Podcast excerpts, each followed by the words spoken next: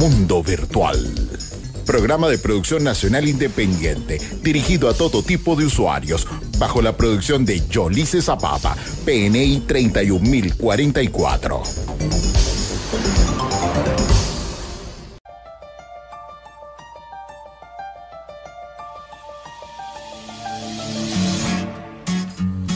Muy buenos días. 10 y 7 de este sábado maravilloso, 24 de junio del año 2023. Nosotros aquí contentísimos de esta nueva edición de Mundo Virtual, tu revista radial tecnológica. Buenos días, Ramón. Muy buenos días, feliz sábado. Ya estamos listos para hacerles una nueva entrega de Mundo Virtual por la señal de Caliente Estéreo 105.9. Y vamos a habilitar de una vez eh, nuestros números telefónicos, pero para ello vamos a decir que estamos para ti en la coordinación de producción de... El señor John Alexander Vaca. En los controles tenemos al maestro teacher, profesor de experto canto. de canto, solfeo y teoría también. Denison Suárez. Hola, Denison. Ajá, En la locución y producción de este espacio te acompañamos. Ramón Quintero y Yolice Zapata, certificado de locución 56506 PNI 31044. Nuestros números de contacto, redes sociales 361-1059, 362-1059. Nuestro número de WhatsApp y mensaje 0412 390-7129. Nuestras coordenadas digitales, eh, Mundo Virtual FM. Eh, tenemos nuestro correo mundo virtual fm venezuela arroba gmail punto com. Ajá. Nosotros vamos con, un, tema. y al regreso continuamos con más de Mundo Virtual.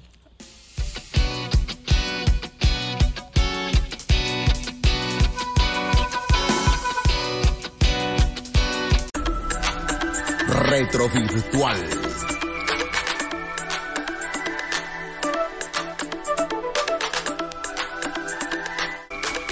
10 y 16, vamos a ver los hechos que acontecieron un día como hoy, 24 de junio. Hechos acontecieron un día como hoy, Bueno, 24 de junio. Eh, primero vamos con, la- con las efemérides tecnológicas. Un día como hoy, pero en 1963, la BBC demuestra el Telcam, primera prueba del videograbador para el hogar.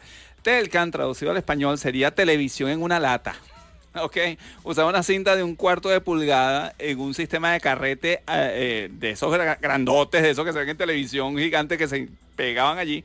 Y podía grabar hasta 20 minutos de programa en blanco y negro en cada lado. O sea que había que darle la vuelta. Exacto. Terminó pues te la darle la vuelta. y que voltealo. De acuerdo a la BBC, la muestra al público se realizó en el Alexandra Palace y generó sensaciones encontradas entre los asistentes. En ese, en ese entonces las personas no sentían la necesidad de grabar videos a nivel doméstico. Eh, esto, bueno, igualito, como toda revolución, siempre hay personas que no, no ven la, la- No ven los beneficios. el- los beneficios de los descubrimientos. Bueno, fue durante el evento, fue durante el evento que Norman Rutherford y Michael Turner, los inventores de la videograbadora, probaron la máquina con las noticias de las 9 en punto en la BBC y luego reprodujeron los primeros minutos de la transmisión. La reacción de la gente fue de escepticismo. Incluso algunos medios preguntaban si no se trataba de un truco. Exacto, Imagínense ustedes. Hicieron magia. No, hay unos muñequitos, hay unos muñequitos ahí en el televisor. Bueno, yo, yo cuando chamo, yo cuando chamo yo pensaba que, Que había personas que se metían en el televisor. Bueno, todo, Bueno. todo, todo niño con Cosa una, niño. con una mente productiva le pasa Excelente. eso. En el año de 1993, Severesh Tire Damash en Xerox Park es la primera banda en tocar en vivo sobre internet. Este boom fue ocasionado por las emisoras de radio en los años 90, que en ese entonces no requería una velocidad exorbitante para transmitir el audio y ponerlo a disposición de su audiencia.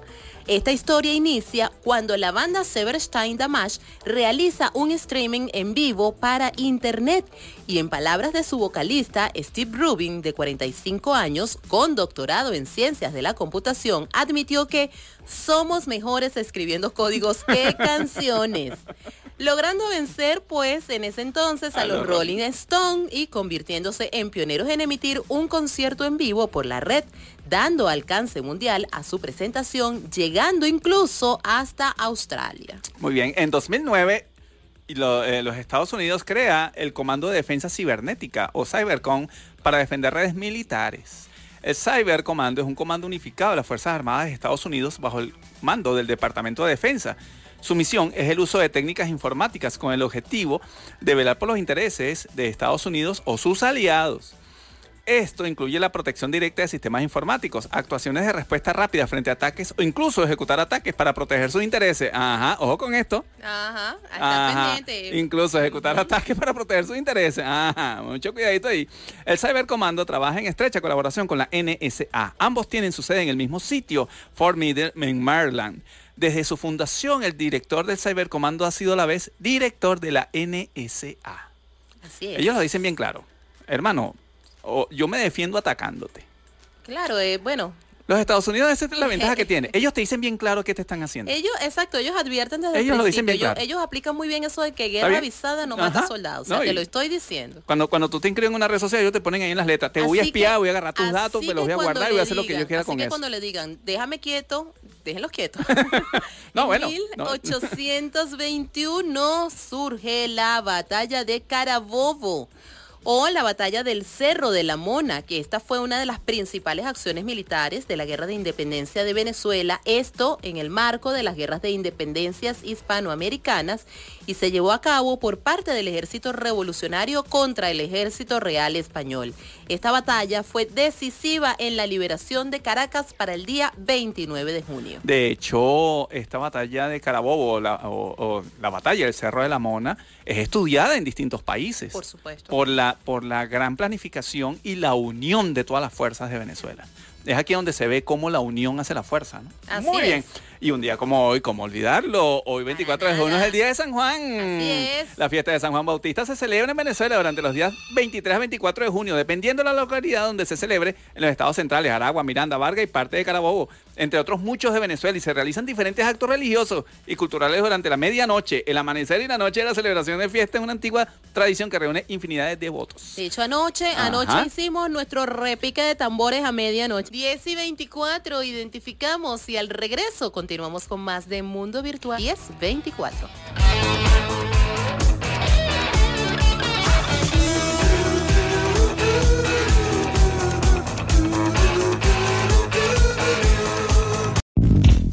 Programa tus ideas.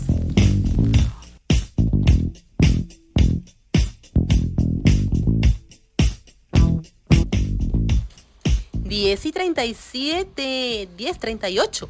Acaba de cambiar inmediatamente. Estás en sintonía de Mundo Virtual, tu revista radial tecnológica por la señal de Caliente Estéreo 105.9. Eh, muy bien, vamos a entrar en tema de programa tus ideas. Vamos a hablar de cómo funciona la inteligencia artificial. Hay algo que está en boga y se habla muchísimo de la inteligencia artificial. Yo, yo siento que a veces está, eh, es como que se está generando demasiada expectativa sobre un tema y pareciera que como que es muy nueva la inteligencia artificial, pero yo la inteligencia artificial la veo de los años 40 y cuando salió la primera computadora. Hay, hay detalles que no se sabe con exactitud de qué En- trata lo que es la inteligencia artificial. Entonces se cree que la inteligencia artificial nos va a devorar y nos va a comer. Sí puede llegar a hacerlo, pero ya va. Pero no va a ser ahorita, no va a ser esta- estas No, bueno. dos generaciones que No, no, no, ya va, ya va, ven acá. La inteligencia artificial. O sea, cuando tú oyes que un determinado centro de cómputo despide personas o, o motivado a la implantación de determinados sistemas se despiden personas, eso ha ocurrido toda la vida. Eso ha sido siempre. Eso ocurrió toda la vida. Yo recuerdo cuando yo comencé a trabajar, oye, bueno, con el perdón allí, yo sé que más de uno se recordará a mi mamá, pero yo entré en un banco Ay, donde montamos, bonito. montamos un IBR, un sistema de reconexión, eh, reconocimiento de voz para, para atender los, eso que tú llamas, ajá, para consultar Las saldo y no sé qué. y todos los Y votaron a todo el data center que había allí, todo un montón de personas. Y bueno, yo me sentí muy mal, pero desde allí yo me doy cuenta que la inteligencia artificial o estos sistemas informáticos que emulan comportamiento humano tienden a desplazar a las personas. ¿Por qué? Porque es más económico, es mucho más rápido, es más eficiente, puedes controlarlo mejor, etc.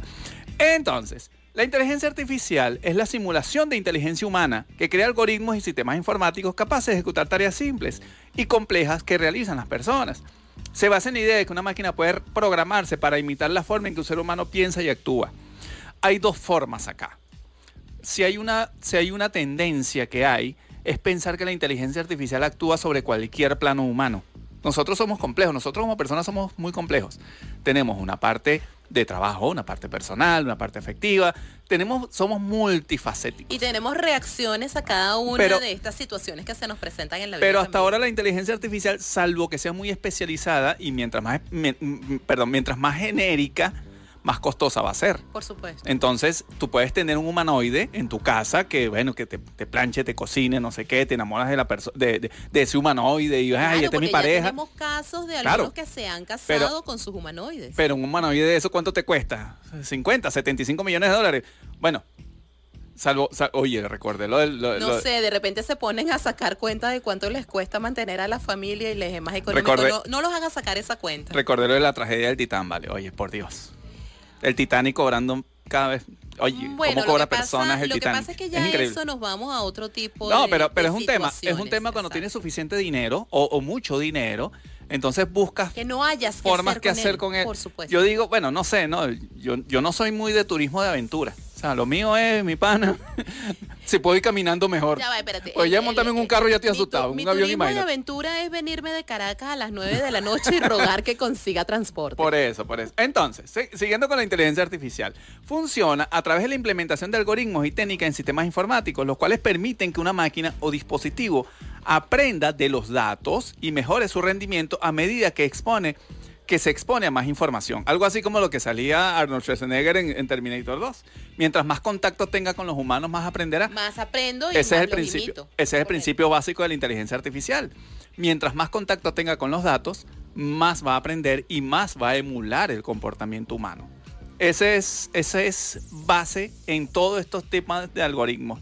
Que GPT-4 responde buenísimo. Bueno, quién sabe cuánta interacción ha tenido o quién sabe quién manipuló esa base de datos para que nos responda de la forma en que lo pero hace. es que ya va. ¿Cuánto tiempo y cuánto estudio, análisis, diseño, ensayo y error llevó G- GPT-4 para poder tener lo que tenemos hoy día? Eso, eso es mucho análisis, mucho estudio. Vamos con un tema. Al regreso, continuamos con más. 1043.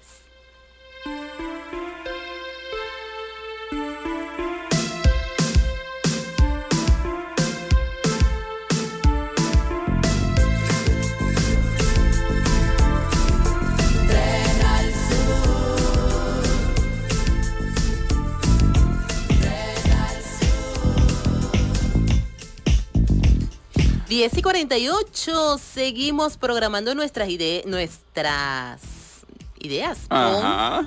em, ¿Cómo fun- inteligencia artificial. ¿Cómo Ahora, funciona? vamos a ver cómo funciona exactamente. Funciona pues a través de lo que es la implementación de algoritmos y técnicas en sistemas informáticos. Estos permiten que una máquina o dispositivo pues aprenda de los datos y mejore su rendimiento a medida que se le va exponiendo a más información.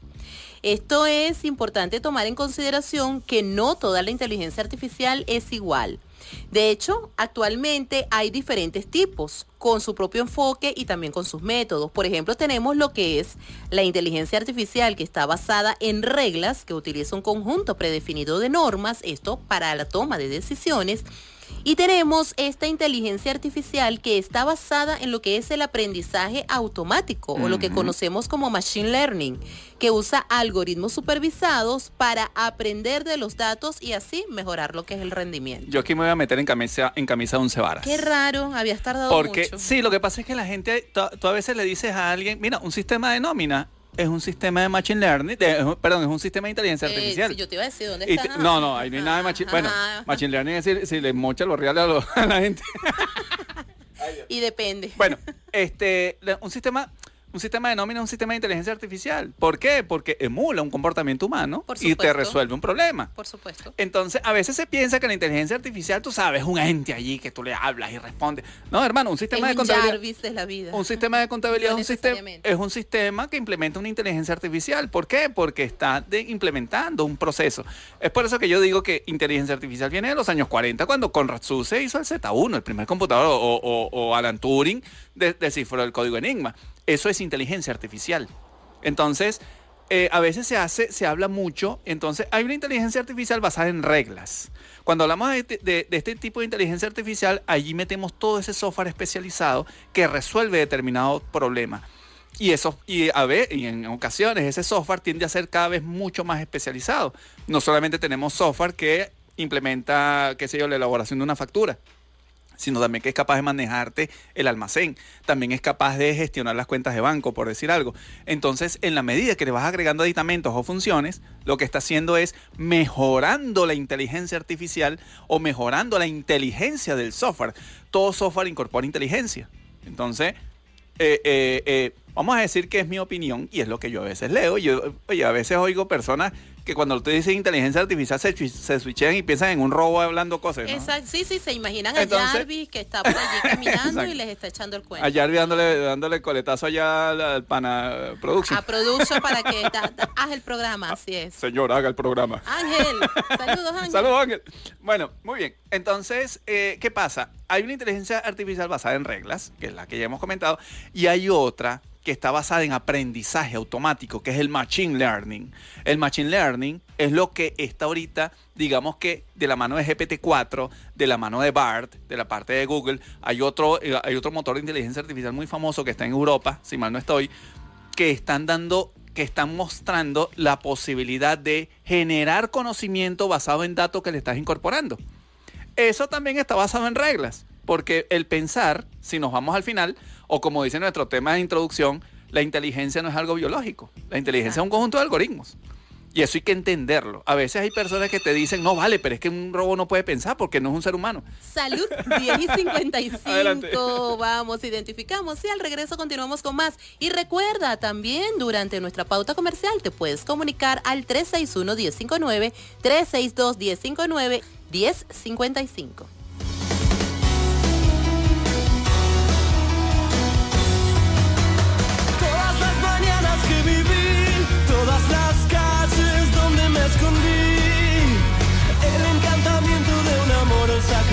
De mí.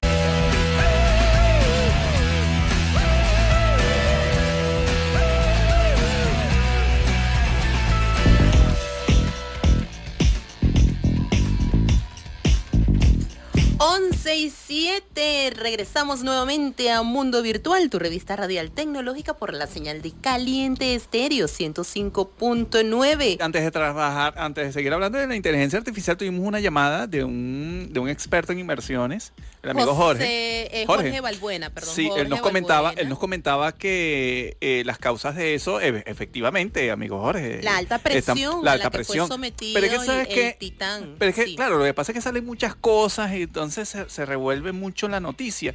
Tengo entendido que ese, esa cápsula está hecha desde 2018 y ha hecho muchísimas ha hecho varias inversiones y tiene una vida útil y ya la vida útil definitivamente. eh, no su vida útil. No yo no yo desconozco de verdad yo no sé si esa si cada vez que eh, se, usaba se sometía a pruebas para ver si estaba bien.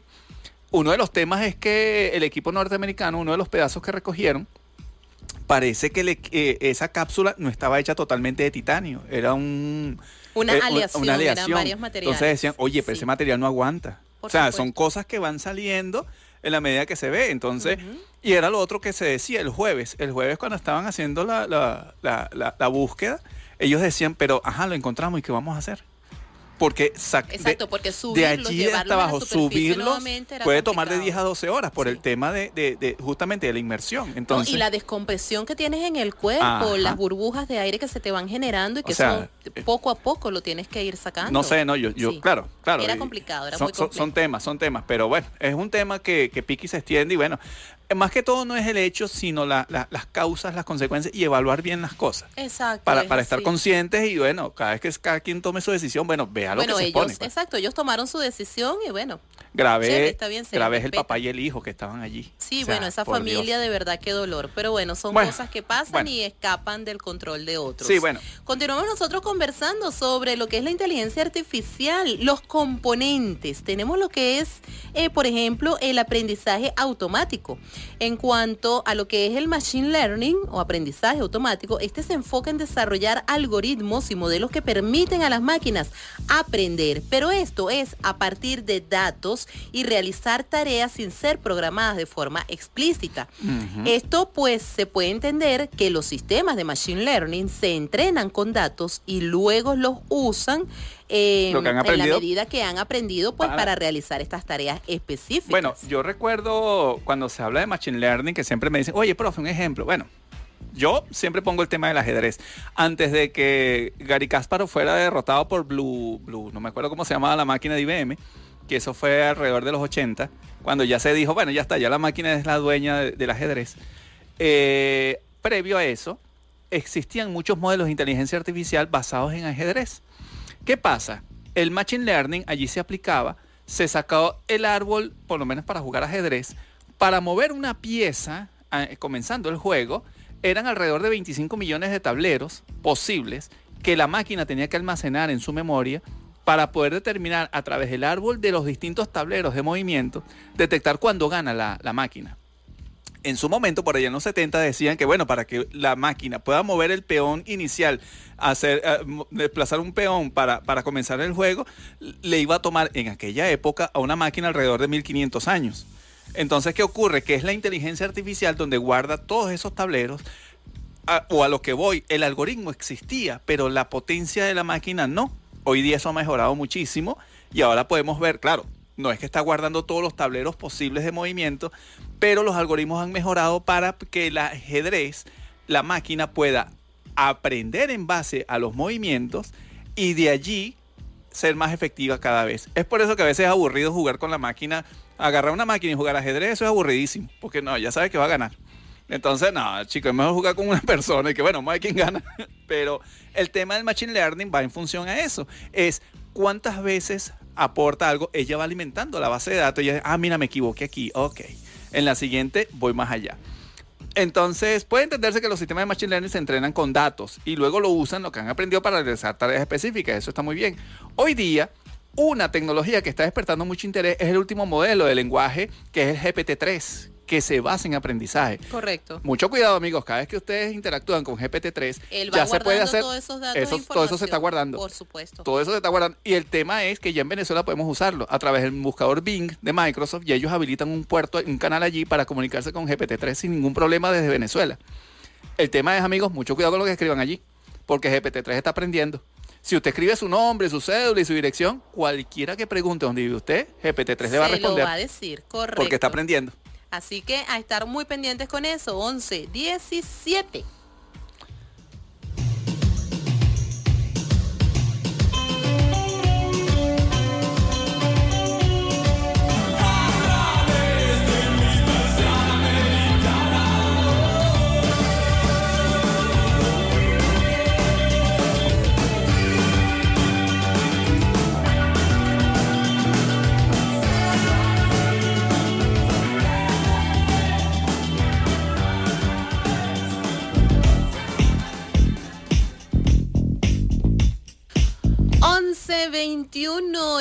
Mundo virtual. Vamos a continuar hablando de los tipos de inteligencia artificial. Ya hablamos de, ya hablamos del machine learning o del aprendizaje automático. Vamos a decir que hay una magia en el machine learning, pero aguas abajo te das cuenta que simplemente lo que estás rehusando los datos y luego te, los te, lo- te- te los procesa y te los mantiene allí. Así es. Entonces, bueno, comentábamos, este, hay otros mecanismos de inteligencia artificial. Ya hablamos en primera aquellas las reglas fijas, esos sistemas de contabilidad, sistemas este, de, de- administración, etcétera. Eso también te implementa en inteligencia artificial. El siguiente rubro serían los sistemas de ingestión de datos. Cada persona en el mundo genera 1.7 mega de datos por segundo. Imagínense esto. Cada minuto se envían 188 millones de correos electrónicos y se hacen 4.5 millones de búsquedas en Google. Imagínense ustedes la cantidad de información que maneja Google sobre el mundo. Google puede saber en un momento determinado cuál es la tendencia en el mundo en un momento determinado. Hubo un caso, bueno, retomando el tema del Titán, las búsquedas en Google se dispararon por el tema del Titanic. Correcto. De hecho, ha salido, bueno, ha salido cualquier cantidad de cosas de- de Google sí. y lo increíble es cómo la gente de Google domina Toda lo que está ocurriendo que en el mundo a nivel de las personas. Correcto. Ya Google sabe, mira, vale, en todo el mundo está esto. Está, todo el mundo está pendiente del Titán. Y gracias a Google se sabe que todo el mundo se enteró de esto. Entonces, estos son muchos datos. La ingestión de datos busca que, en vez de capturarlos manualmente, la inteligencia artificial los recopile y analice. ¿Qué pasa? Google no te va a almacenar todo lo que hace cada persona en el mundo. Pero va a tomar la información importante, Eh, no. la que no tiene, la que no La maneja. inteligencia artificial que él usa la procesa inmediatamente. Correcto. Si tú escribiste algo sobre Titán, él te va a agregar en el grupo de los que están buscando Titán. No es que él te está agregando exactamente la búsqueda, sino que de una vez la inteligencia artificial te procesa, eh, procesa nuestro, nuestra búsqueda y la, y la recopila. La ingestión de datos es el transporte de conocimiento desde diversas fuentes, base de datos, archivos, sensores, dispositivos móviles y redes sociales, a un medio de almacenamiento de datos, donde una empresa puede acceder a ellos, utilizarlos y analizarlos. Por ejemplo, ¿qué es lo que hace la gente de Google? Ellos no te van a guardar el dato crudo, ellos lo que hacen es guardar el procesamiento del dato. Que hubo una falla, bueno, una falla falló, ¿qué vamos a hacer? Ya, ya, ya, se perdió el dato. Vamos a esperar que la persona vuelva a googlear y lo guardamos. Sí, o que alguien así. haga y haga una, un aporte, porque Exacto. son aportes. a Estos son sistemas, eh, esto es lo que yo diría que estos son sistemas no auditables. Google no los puedes auditar, porque lo que te guarda es el tema. 1125 1126.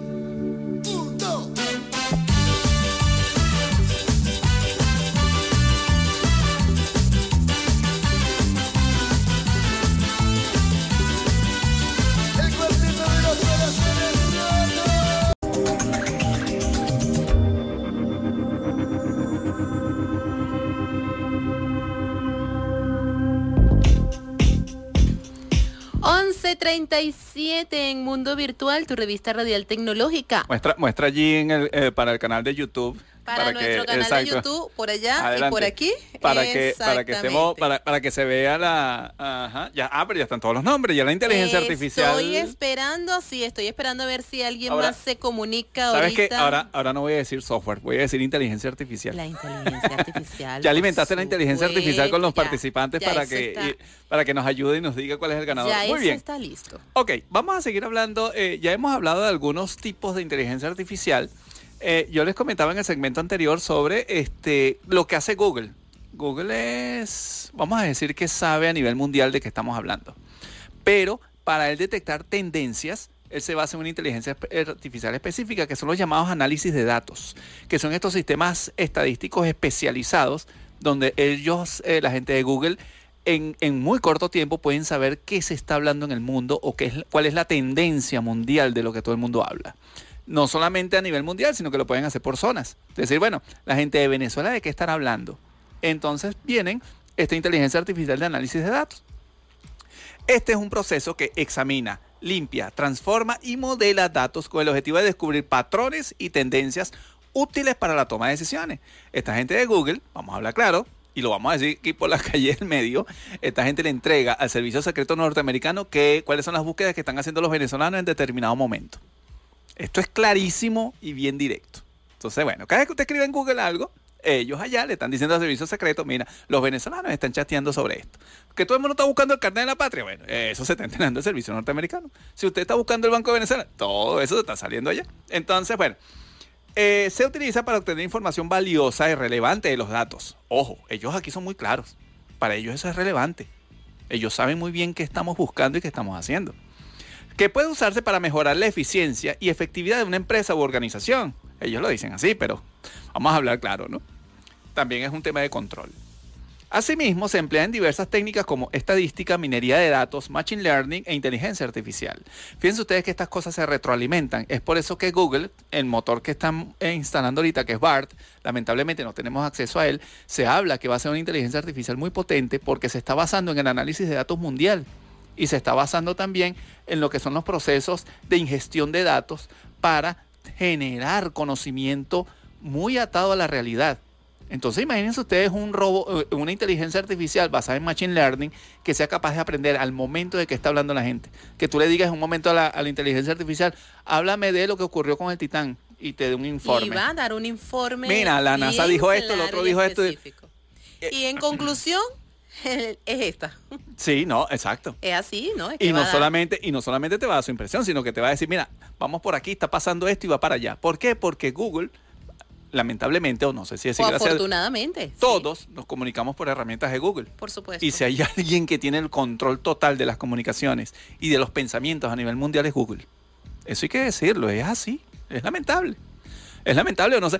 ¿Quién bueno, es- no hay que ¿Quién lamentarse, está tratando? eso también tiene Pero su, fíjate tú. su lado positivo, Pero fíjate- porque ayuda también para muchas investigaciones No, pero- y realmente para eh, llegar a la realidad y no andar haciendo conjeturas sobre Pero, determinado claro, tema. pero fíjate que eso es un mercado tan apetecible que Microsoft, de la mano de OpenAI, están montando ChatGPT para también extraer datos. Ellos se están dando cuenta del Por valor supuesto. estratégico y de venta. Porque esto que le están entregando al servicio secreto, eso no es gratis. Mira, dame tanto y te doy.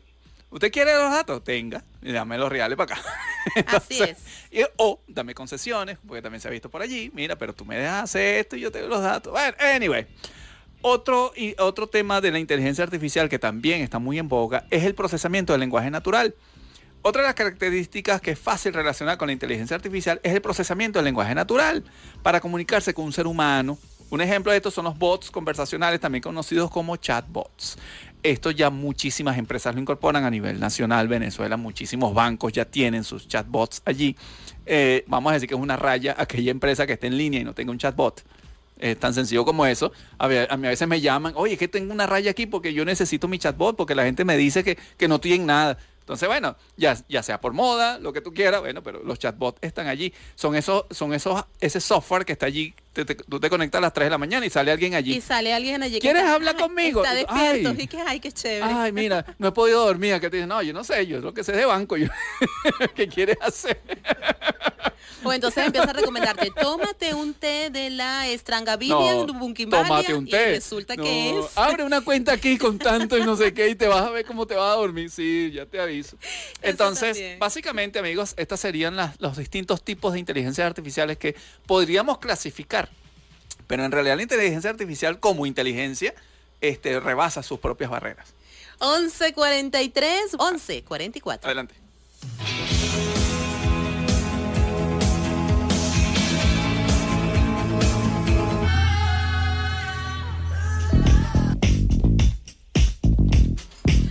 Once y 48. Vamos a, vamos a indicar como conclusión sobre los tipos de inteligencia artificial que hemos estado abordando.